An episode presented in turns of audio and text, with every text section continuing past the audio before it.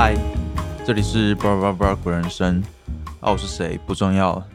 我们今天继续来讲《莫斯科绅士》这本现代文学小说。那么今天这一集，我们先把故事的重心放在另外一位女主角，叫做安娜的身上。这个安娜她已经有一段时间没有出场了，我不知道大家还记不记得她？她是一位很漂亮的电影女明星。然后他跟我们故事的主角伯爵曾经有那么一小段的一夜情，但是在那一场一夜情之后，因为这个安娜她身为一个女明星，她有一种自负心，有一个大牌的感觉，然后就开始有点发神经，之后就呃跟这个伯爵闹得有点尴尬，之后就没有往来了。但如今过了好几年之后，安娜跟伯爵。他们又重新躺在同一张床上了。那么，究竟为什么最后又会演变成这样子呢？啊，我想我们就先来看看安娜这个人，她的呃这段时间究竟经历了什么。那我们说，安娜她是一位电影女明星嘛？啊，在苏联这个共产政权当政的这个社会氛围之下。你身为一位电影女明星，你参与的电影演出一定都会受到政府的严格控制嘛？啊，这位安娜，她在一开始登场的时候，那时候气焰很高嘛，因为她演出的电影受到各界的好评，尤其是受到政府的保护，因为那时候苏联政府才呃刚刚成立没多久。所以在经历过多年的战乱，大家也知道他们发生了很多场革命嘛，所以社会非常的动荡，呃，民心还非常的不稳定。因此，政府他们也希望能够有一些像是电影这样子的娱乐活动，能够帮助他们转移民众的焦点。然后，同时，电影它身为一个知识传播的载体，又可以帮助政府传播他们想要传达的理念给呃社会大众嘛。所以当时安娜她因为出演的电影几乎都是在歌颂劳工，还有批判以前的那种阶级制度为主。像是安娜她曾经出演一个就是小厨娘，但是最后有一个年轻的贵族爱上了她，之后那个贵族就放弃了他在宫廷的大好前程，选择跟这位小厨娘一起呃展开另外一段平凡的人生，或者是。安娜她饰演一个富豪家庭里面的女继承人，之后却选择放弃继承家产，呃，跑去跟另外一位铁匠结为夫妻。反正就类似这一种，呃，让中产阶级胜利，然后富贵阶级被羞辱的这样子的剧情。所以也因为这样子，安娜在那时候可以说是风光一时。就是你也知道的，安娜那时候第一次出场的表现。就透露出来蛮明显的，呃，身为一个明星的大牌气场。但是我们也知道，苏联这个国家在那时候就是说变就变的嘛。像伯爵也是啊，他也是原本好好的，但是苏联一句话，他马上就被抄家，从贵族身份变成现在被囚禁的身份嘛。那么电影呢？电影对于国家来说究竟是什么？那我想，其实电影它就是艺术的一种形式嘛。而你也知道的，对于像苏联这种呃需要去控制人民思想的国家政权来说，艺术就是最不可靠的奴仆。因为艺术它都符合几个特质嘛，像是艺术家们都是充满着奇思异想，然后艺术家们也很讨厌那种会不断重复的言行。而且更是会痛恨他人的指使，再加上最重要的是，艺术这件事它本身就是暧昧不明的嘛。像是《让子弹飞》这部电影，你每一个人都可以有自己的解读嘛。你虽然有新人，你看起来好像他在臭中国，但他也可以说他没有这回事啊，因为他也没有指名道姓，他没有明白的写出来，他就是一种艺术的呈现，大家都有自己的解读，但也就因为这种暧昧不清的关系。反而会威胁像苏联他们这种集权政府的管制，所以安娜也是一样。她在她人生的第四部电影里面，是出演一个被误认为是孤儿的公主，然后她爱上了另外一个被误认为是王子的孤儿，反正就是这种呃有点拔辣的剧情。但是这一场电影演出的时候，苏联的领导人换了，变成索索，也就是史达林。那索索是史达林的另外一个昵称啊。那大家也知道，史达林这个人，他就是呃有点。飘忽不定，好像你很难拿捏他究竟在想什么。而史达林他在看了这部电影的时候，他面无表情，一句话都没有说。而在他身旁的那一些呃附和他的人，看到了史达林这样子的表现，也都收敛起了他们对于电影原本的热情。而当下就有人猜到。史达林可能是对这部电影不满，所以在这部电影结束之后，就有人开始大力的抨击这部电影，好像在质疑安娜她所出演的电影都是一直在提醒人们去怀念旧时代。你看我们前面讲的，她呃，她是一个厨娘，然后被另外一个贵族王子喜欢上。或是她身为一个富豪的女继承人，最后呃跟另外一个铁匠结婚，再加上这一次的呃她也是出演一个公主，就在电影里面总是脱离不了那一个富有阶级身份的影子在里面。即使她这部电影其实是在讽刺那些阶级，但我想或许对于史达林来说。光是看到这些阶级存在在这部电影里面，他就觉得好像有一根刺卡在那边拿不出来一样吧。所以，当这些媒体开始大力批评安娜她所出演电影之后，史达林他也公开发表，这些电影跟苏联的集体奋斗完全无关，这不是史达林想要看到的电影，这不是他想要传达给人民们呃知道的电影。所以在一夕之间，因为史达林的一句话，让安娜瞬间成为了过气女明星，再也没有电影想要找安娜去饰演。而这也是为什么安娜跟伯爵现在会躺在床上的原因。那其实这一段就是在讲一个呃集权政府底下一定会发生的历史，就是大概是长这样子。而看到了安娜这样子的故事之后。我们也不难想象，在政府的钳制之下，这些艺术形态都受到政府的打压。那么，这些艺术究竟会变得多么枯燥乏味啊？其实，我想，就像是我们台湾早期的时候，呃，你一定也听自己的父母亲讲过，他们国小的作文题目啊，或是可能呃课文内容，全部都是在讲说党有多好啊，国民党多棒啊之类的这种东西。好像你写作文就是不能离开三民主义嘛，你只能照着国家、照着党的想法去创作、去发表你的意见。那这个创作，你能称它是创作吗？绝对不是嘛。所以在这个情形下，我想，嗯，真的是艺术家最痛苦、最难过的一个时期。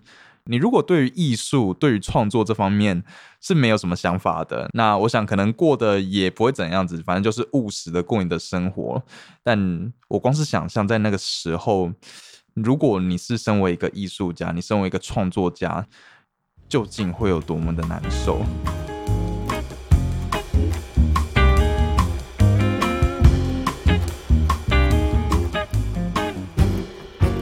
好，那。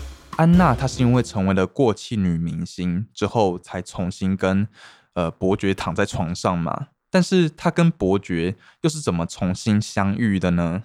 故事是发生在伯爵他已经决定要在餐厅里面工作之后的事情。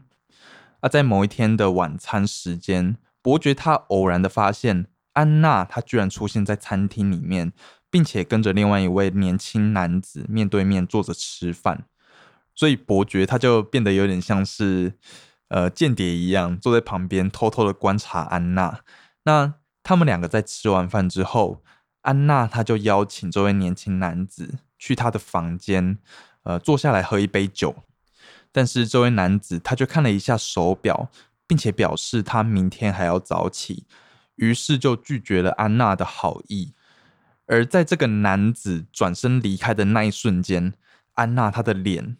他的原本那个非常灿烂的微笑就瞬间垮了下来。而伯爵在这时候，他也意识到了，哦，那个年轻男子应该也是某一位电影导演。那很明显的就是安娜，她想要讨导演的开心，希望这个导演能够给她一个角色，让她出演。这样，那既然这个导演已经拒绝了安娜的邀约，所以安娜她也只能独自上楼，回到自己的房间去。而这时候，伯爵他在一旁偷偷观察着安娜嘛。他看着安娜上楼，他就觉得，尽管安娜她看起来还是依然那么的摇曳身姿、颠倒众生，就是这么的美，但是她显然还是没有办法掌握独自上楼的技巧。而伯爵也认为，独自上楼的技巧或许没有人可以真的掌握。那这边我觉得很有趣，什么叫做独自上楼的技巧？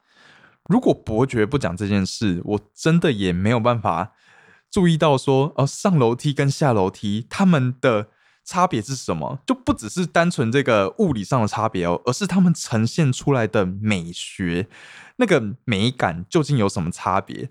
但是经过伯爵这样子一讲，我就忽然想到了，你有没有印象，在不管是各种的影视作品里面，那一种一个很漂亮的女主角或男主角都好。他们从另外一个地方出场，然后吸引了众人的目光的时候，通常这一个人他一定是下楼梯的嘛？你没有看过有人是上楼梯，然后吸引到大家的目光吗？一定是他在下楼梯的时候，大家就转过身去，然后被他的身姿给吸引住了。所以其实电影，然后还有这些影视作品，他们其实也知道了。就是一个人，他下楼梯的时候是会比上楼梯的时候还要更美的。只是我们在看电影的时候，因为呃，电影它不会很明白的告诉你说，哦，他在下楼梯，他很美这样子，所以我们可能也根本没有意识到这件事。直到今天，伯爵他讲出来，我才忽然意识到，哦，居然有这件事。没想到一个上下楼梯，居然还有美跟不美的差别。那么，当伯爵在一旁窃窃私语的时候，安娜她发现了伯爵，于是安娜她就立刻转身下楼梯过来找伯爵，并且跟伯爵说：“不管什么时候碰到你，我好像都注定要遭受到羞辱。”啊，伯爵这时候就有点听不懂他在讲什么，因为他根本也没有要羞辱安娜的意思。而这时候，安娜就说。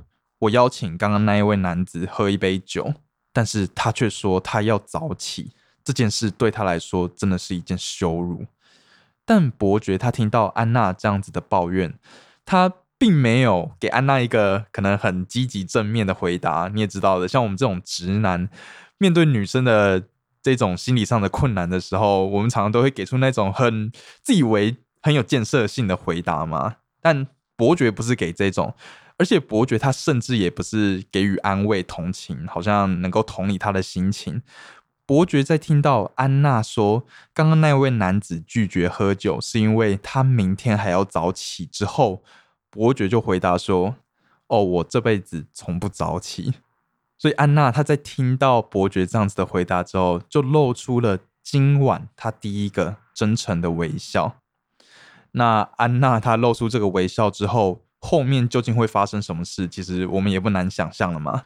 我有时候真的是非常的羡慕伯爵能够用这么风趣幽默的方式来回答，因为我总觉得，就算我知道不要像直男回答那样子给出自以为有建设性的回答，但就算你跟他一起陷入到那个情绪，跟他一起抱怨，这好像也不是我想要做的事情。可是我自己又没有自信，能够像伯爵这样子给出这么风趣幽默的回答方式。我觉得像伯爵这样子，可能呃已经算是某一种天分了吧，应该不是我们想要硬学就能学起来的。我个人是认为，如果硬去学伯爵这样做的话，应该高几率会是弄巧成拙。所以嗯我认为身为一个男生可能只要避免给出像直男回答这样子的回答方式应该就算及格了。对要像伯爵这样子是有点强人所难。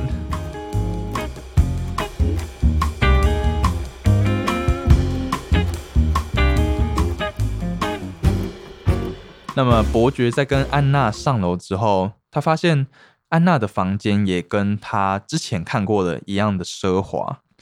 虽然安娜她现在接不到电影的演出，那也没有片酬了，但是她还依旧过着这么奢华的生活。所以伯爵他就认为，当一个人他原本令人羡慕的生活受到严重的打击之后，通常会有很多种不同的选择，要怎么应对这样子的状况？那其中一种就是他出于羞愧，会想要隐藏自己境遇变化的痕迹，像是一位破产的商人，他可能还是会穿着他那一件定制的西装外套，并且跟他的朋友们高谈阔论，可能他在他的私人 club 里面又看到了怎样怎样的奇闻异事，虽然他早就没有了会员资格。就是以上这些行为是为了要掩藏自己境遇变化的痕迹。那其实安娜她也是一样嘛，她尽可能的让她的房间也是维持着跟以前那样子奢华的摆设，多少也是不想要让进来的人发觉哦，这个女明星她可能没有以前过得那么好。那这是第一种，第二种是。他们会想要尽可能远离他们原本拥有的生活，像是一对离婚的夫妻，他们通常都会离开原本的这个家，又或者是像伯爵还有安娜这样子，就一起加入了他们所谓失败者联盟。啊，这个失败者联盟当然也不只是说，呃，好像他们在互相的自我可怜而已，而是。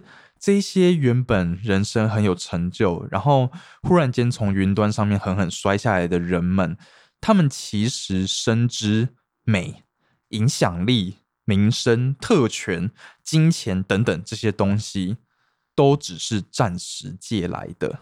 你可能现在以为你拥有了，但可能某一天你就要被迫还回去啊！还给谁也不知道，只是他们清楚，这个拥有只是一个假象。你该还的时候，终究还是得还。哦，我觉得其实作者这边的讲法，真的也是跟我最近在看的另外一部小说，就是《红楼梦》啦。它里面要讲的其中一个观点很类似，就是我们在人世间的荣华富贵，嗯，我们可能当下乍看之下，我们的确是拥有了，但或许当我们抓得越紧的时候，在我们失去它的当下。那个挫折感，那个痛苦反而会越大。而失败者联盟的成员们，他们如果知道了这件事之后，他们会做出怎样子的改变呢？伯爵说，他们现在就不会轻易的去羡慕他人，也不会轻易的发怒。当别人奉承他们的时候，他们会谨慎以对；而看到别人充满野心的表现时，会感到悲悯。其实我想，就是，呃，因为你摔跤过了，那你就知道了，知足这件事才是最重要的。因为知足，所以你就不会羡慕他人；因为知足，你就不会轻易的发怒；因为知足，所以当别人奉承你的时候，你也不会觉得怎样。而因为知足，所以当你看到别人充满野心这种不知足的表现时，你也会给予悲悯。而为什么会知足呢？其实就是因为意识到了，原本你以为的这些才华、富贵，全部都是借来的。如果你不知足的话，其实你就是把它紧紧的握着。那他们都已经尝过这样子的痛苦了，所以他们不会再犯同样的错，而是会把他们的手松开。那我想，这就是一种知足的表现吧。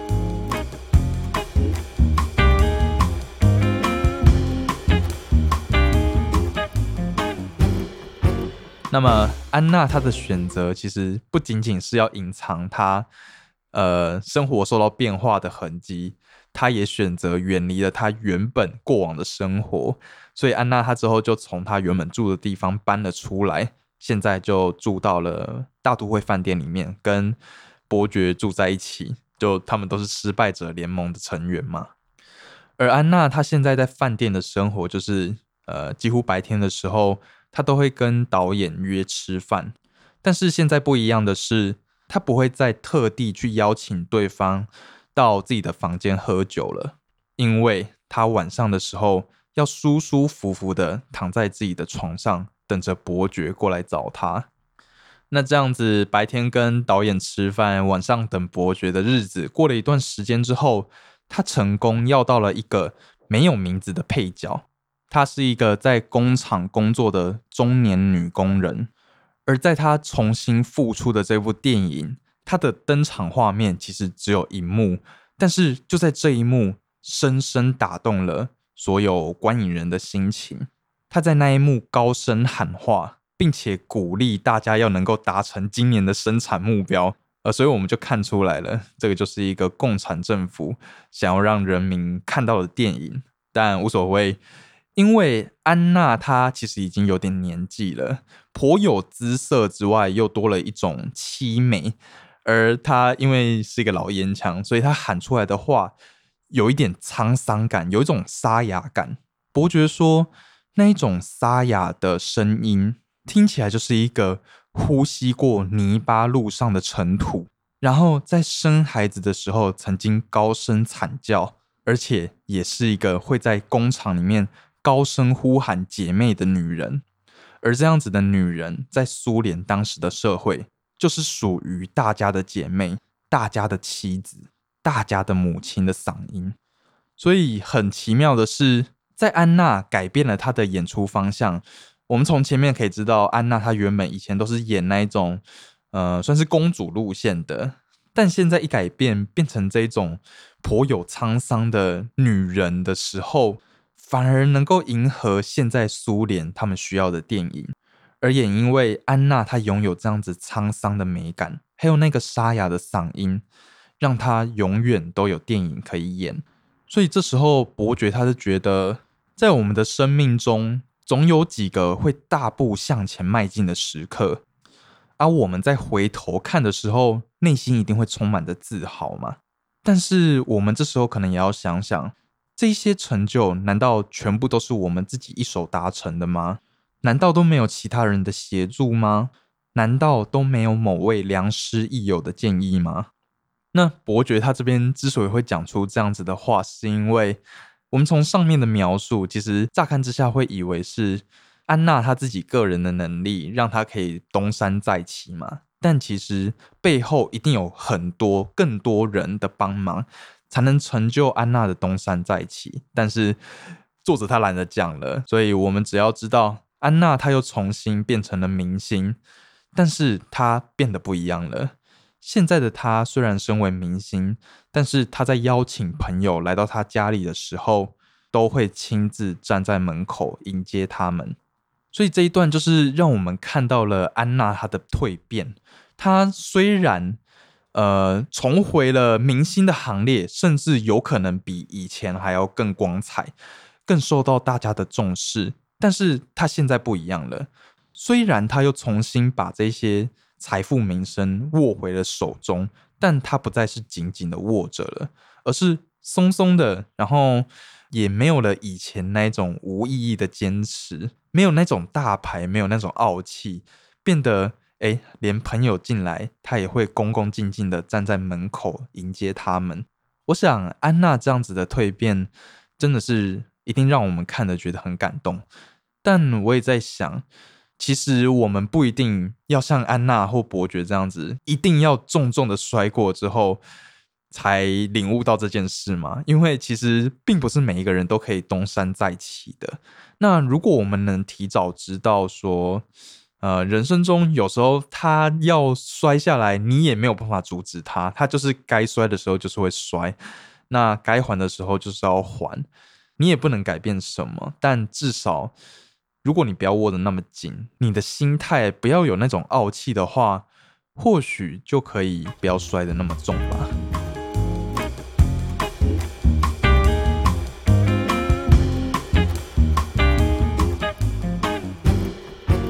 好，那我们前面讲了那么多关于安娜她的呃跟伯爵的一些故事之后，现在最后我们终于把画面切回到她跟伯爵躺在床上了。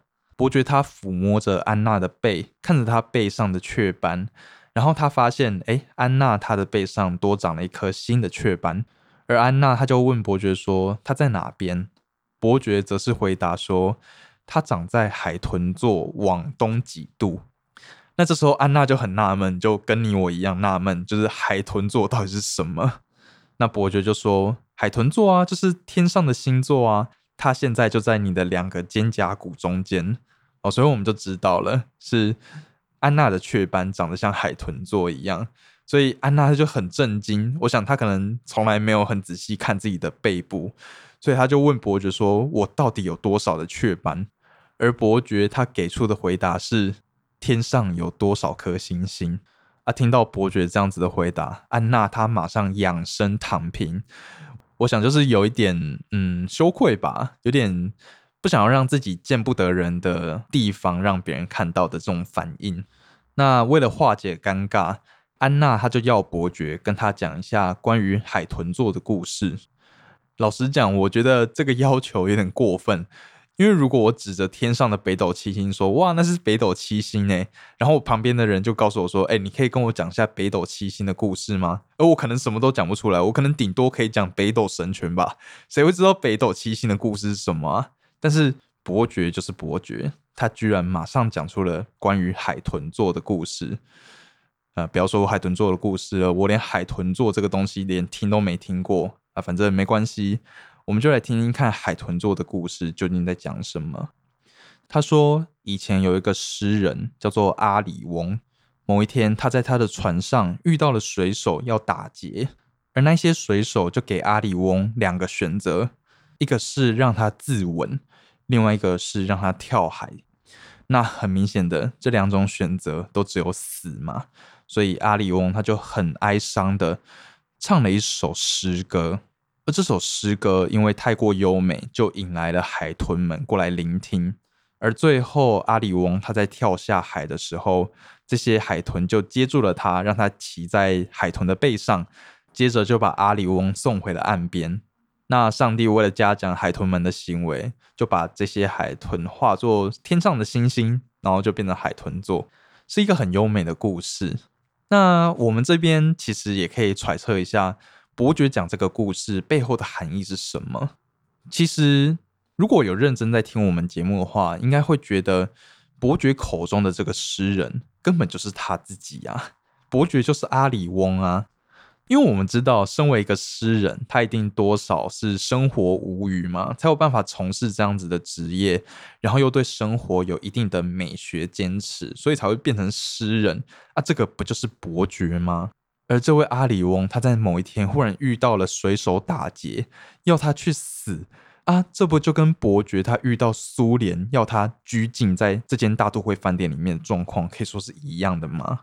那？在伯爵陷入绝境的时候，是谁出现在伯爵的生命之中？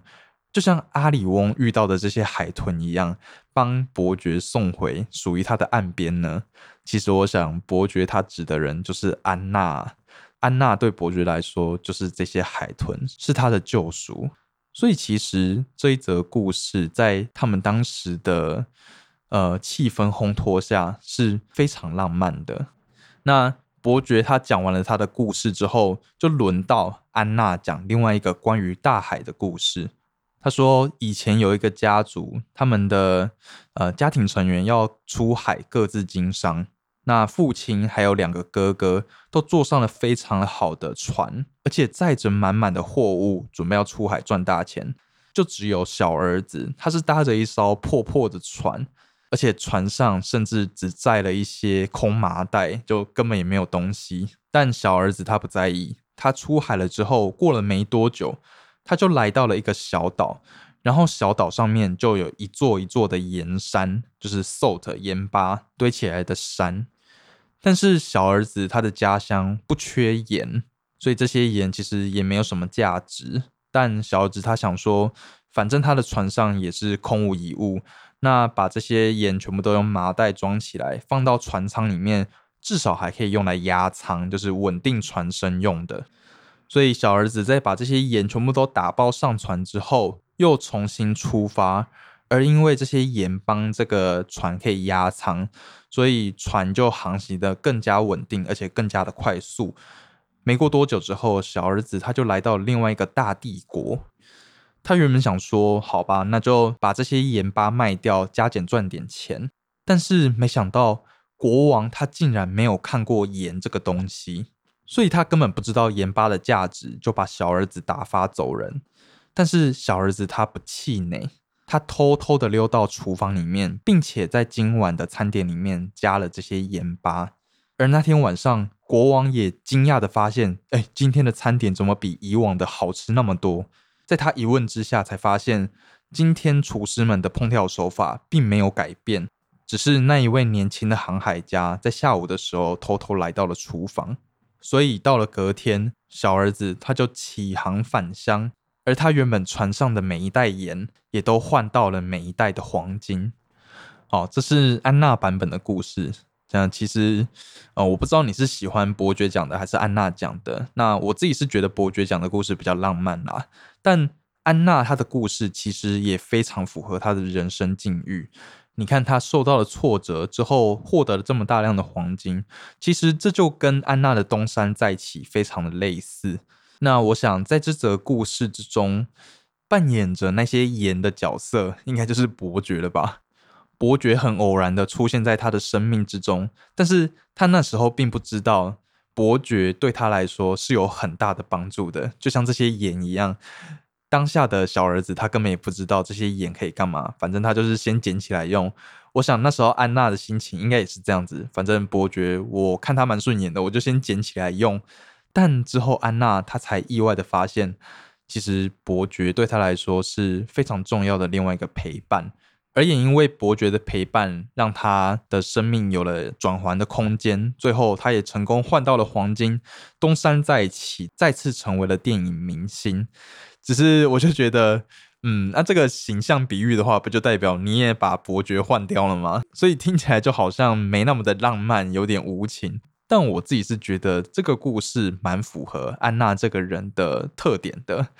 所以这也让我们看到作者他在安排故事情节的巧妙，因为这两则故事如果调换过来，就是讲的人调换过来的话，你就会觉得怪怪的。因为安娜不太可能会去讲出像前面那个海豚座那么浪漫的故事，那伯爵他去讲这个小儿子卖盐巴的故事，好像又变得那么的粗鄙，不像是伯爵他原本给我们的印象。所以我真的觉得。他们两个人躺在床上，最后讲的这两则故事，不仅仅是代表他们对对方表达的感谢之意，也更是表现出他们自己在这则小说里面所传达出来的风格究竟是什么。我想，这就是一个厉害的小说一定要具备的条件，就是不管情节如何。一部厉害的小说一定会让你觉得你对于这个角色很熟悉，然后这个角色所做出来的言行举止也非常符合你对他的了解，就像是这两则故事一样。伯爵讲出了他应该讲出的故事，安娜也讲出了他应该讲出的故事。所以有时候真的是你在看小说的时候，会有一个很奇妙的心情，你会觉得，嗯，我该不会对故事里面的角色的理解度？还比你对身边的人的理解度还来得高吧。